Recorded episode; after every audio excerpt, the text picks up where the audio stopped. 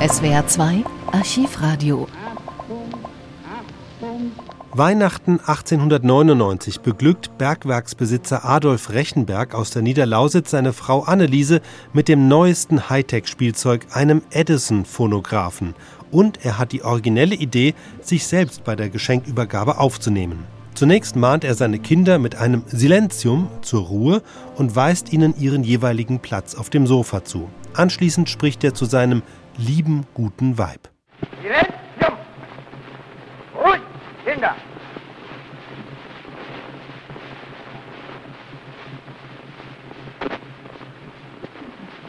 Joachim, setze dich auf das kleine Sofa. Annemarie, daneben, links zur Seite, auf Sessel, Walter, rechts, Egon. Sodann Anne Dorothee und Anneliese. Links dahinter, rechts Adolf und Karl in der Mitte, aber Mutter. Und nun hört, was Vater zu Mutter sagen wird. Mein liebes, gutes Weib, weil du doch selten dich zu trennen vermagst von deinen lieben Kindern in treuster, mütterlicher Besorgnis und somit auf viele Genüsse der Welt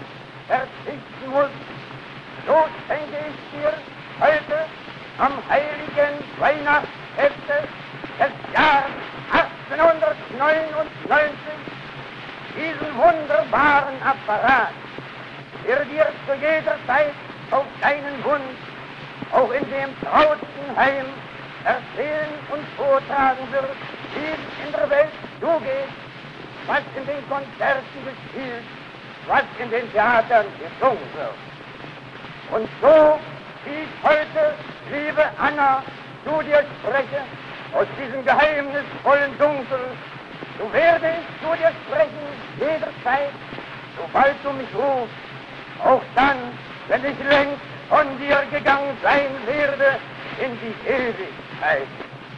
Und so grüße ich dich, mein heilgeliebtes, treues Weib, viele, viele tausendmal. Adolf Rechenberg.